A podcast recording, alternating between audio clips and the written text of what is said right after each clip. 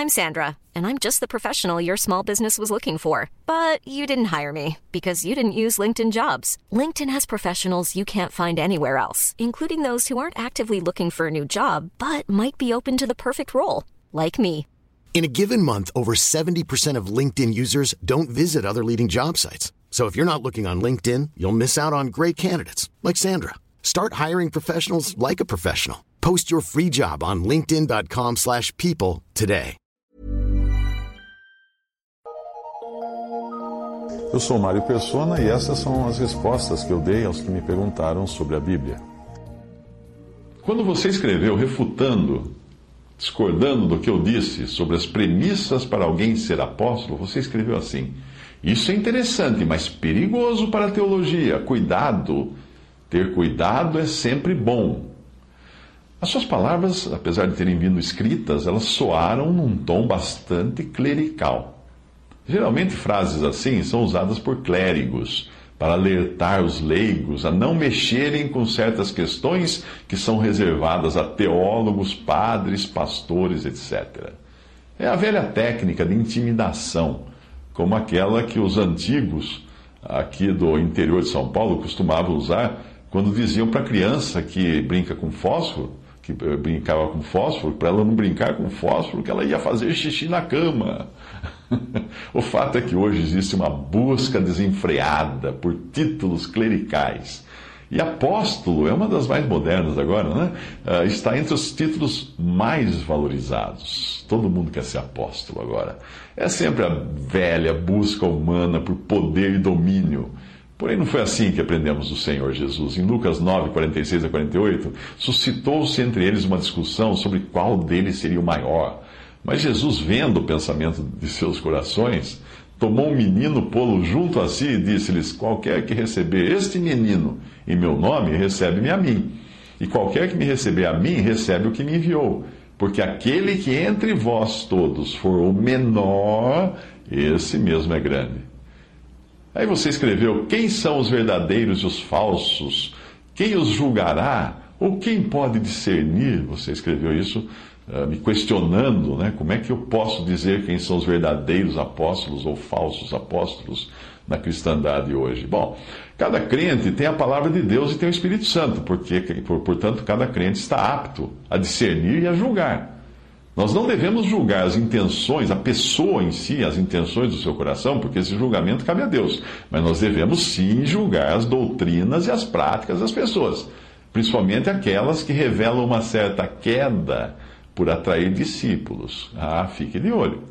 A palavra de Deus não nos permite julgar pessoas, as suas razões, seus motivos, mas veja esses versículos né, que mostram isso. Não julgueis para que não sejais julgados. Isso é Mateus 7, correto, 7 1, correto. Não devemos julgar as pessoas. Porque em nada me sinto culpado, fala Paulo em 1 Coríntios 4, de 4 a 5, mas nem por isso me considero justificado, porque quem me julga é o Senhor. Portanto, nada julgueis antes do tempo, até que o Senhor venha, o qual também trará à luz as coisas ocultas das trevas e manifestará os desígnios dos corações, e então cada um receberá, receberá de Deus o louvor.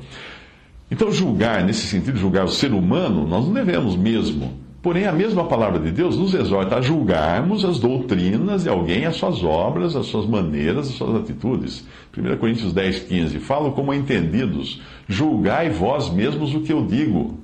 O próprio apóstolo pedindo para eles julgarem o que o apóstolo dizia. E tem muitas iluminações por aí que se um, um, coitado de um, de um sentado no banco falar, pastor, isso que o senhor falou está errado, ele é morto, ele é expulso. Ele não pode, porque vão falar assim: como que você vai julgar o ungido de Deus? Como você vai levantar a mão contra o ungido de Deus? Paulo falou: julgai vós mesmos o que eu digo. 1 Coríntios 4, 29 fala em dois ou três profetas na reunião da Assembleia da Igreja e os outros julguem.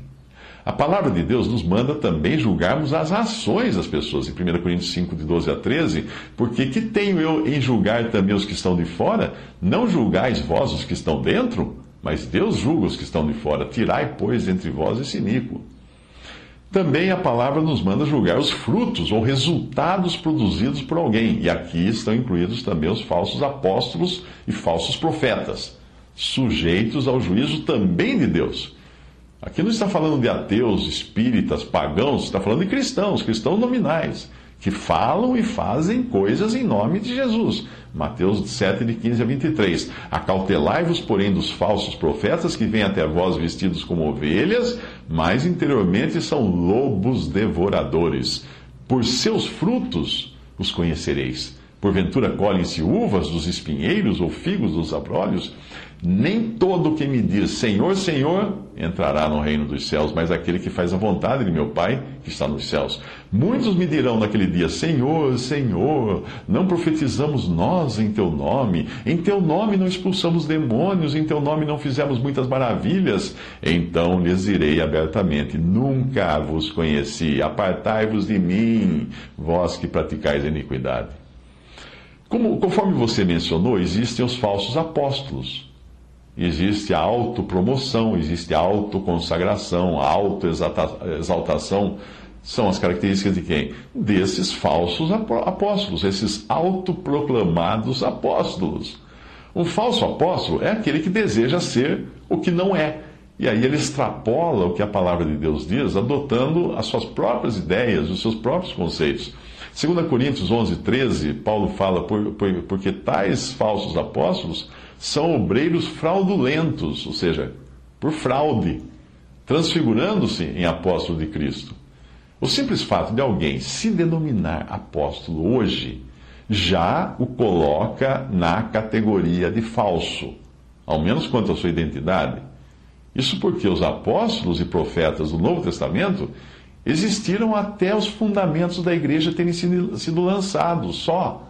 E até a palavra de Deus estar disponível na forma das suas cartas. Só até aí. Aí cessou o apóstolo.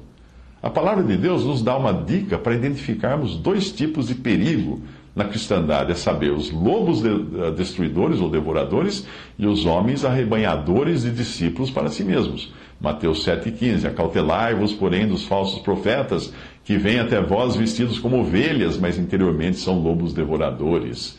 Atos 20, 29 a 30 diz: Porque eu sei que depois da minha partida entrarão no meio de vós lobos cruéis, que não pouparão o rebanho, e que de entre vós mesmos se levantarão homens que falarão coisas perversas, ou pervertidas, ou distorcidas, para atraírem os discípulos após si.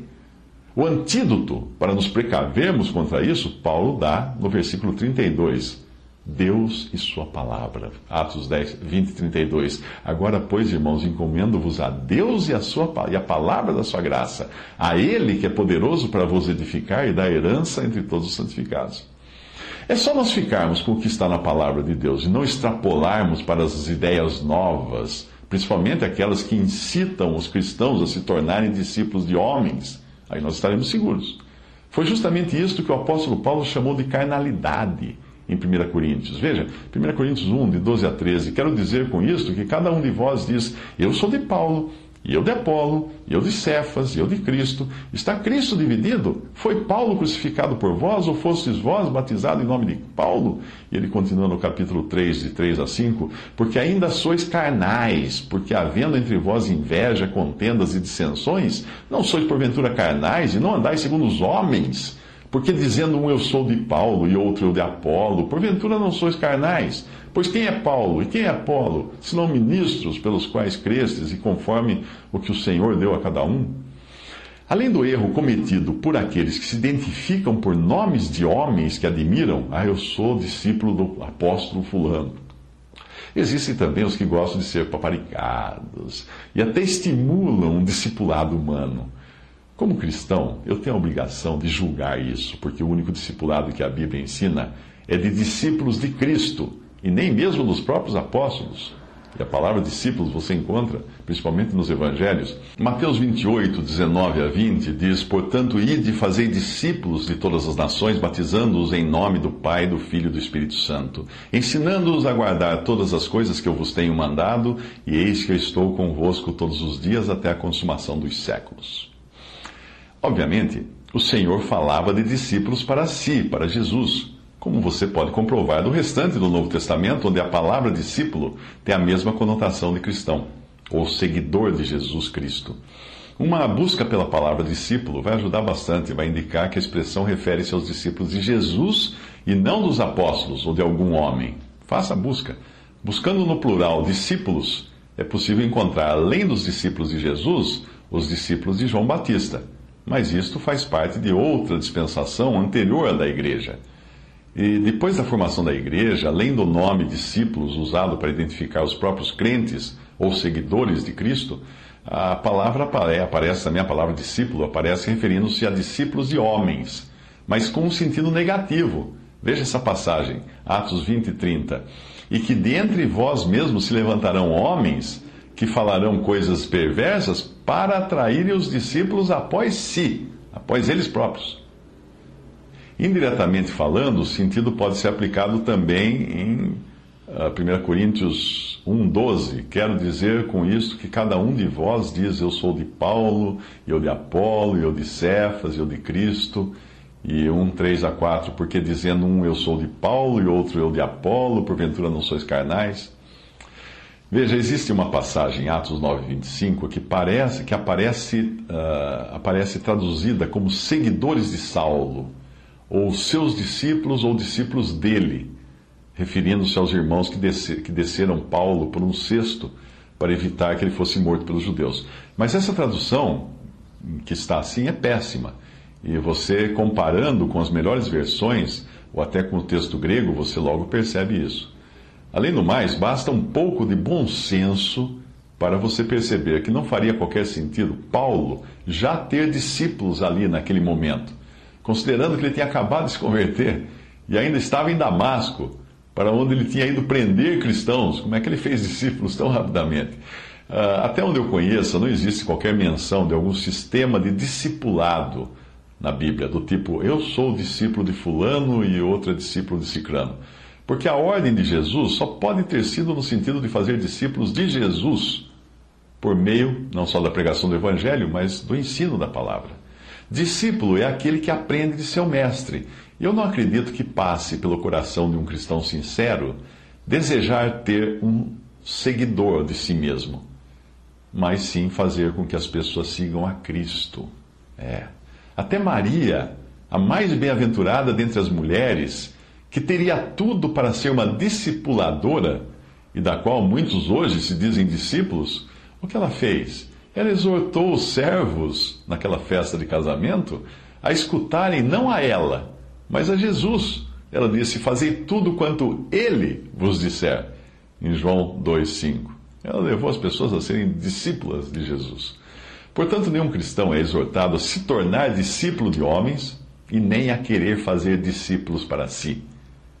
É? A menos que uh, queira contrariar o que ensina a palavra de Deus. Bom, mas aí, se você quiser contrariar, ser discípulo de alguém, você vai acabar caindo no colo de um desses falsos apóstolos que são abundantes hoje na cristandade.